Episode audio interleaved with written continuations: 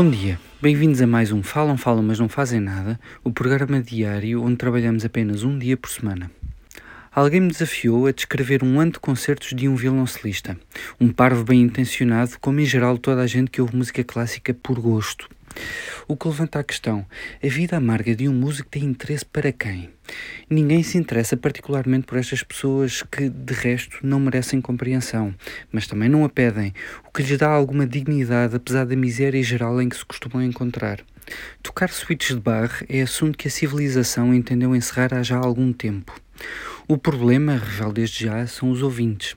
A ninguém passa pela cabeça ficar calado sobre o que não entende, algo que não é particularmente complicado, mas ainda assim não deixa de ser uma qualidade necessária para quem está num auditório com música à sua frente. A pior espécie de ouvinte de música, sobretudo a pior espécie que podem apresentar a um músico, é um melómano.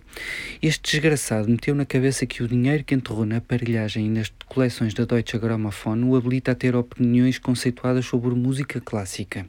E o mesmo acontece com todos os outros géneros de música.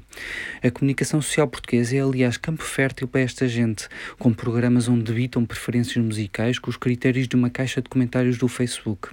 Os mais sofisticados acrescentam uma dose de Wikipédia sobre os músicos em questão, maravilhando-se com pormenores idiotas sobre a vida do artista artista, o que só aborrece toda a gente.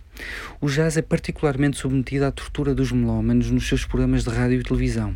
Se na música clássica esta gente se preocupa em mostrar que conhece de cor os libretos de ópera, quando entram no jazz ganham uma espécie estranha de fervor ideológico, onde se maravilham e obrigam todos os que estejam à sua volta a maravilharem-se com a energia, a liberdade e a improvisação que, de resto, foi sempre devidamente estudada e planeada como qualquer bom militar. Uma vez arrisquei explicar a um melómano que não havia nada de particularmente improvisado no que um músico de jazz faz. Tudo foi previamente estudado e repetido ao detalhe para garantir que provocaria o efeito desejado no momento certo.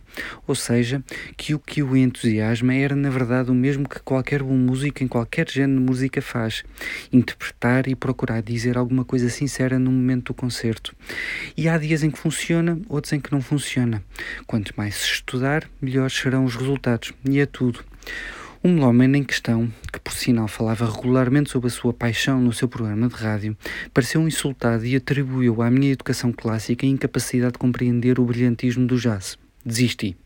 Por isso, caros melómanos, quando estiverem frente a um músico, resistam a um impulso de mostrar a vossa ignorância. A vida de um músico já é difícil o suficiente.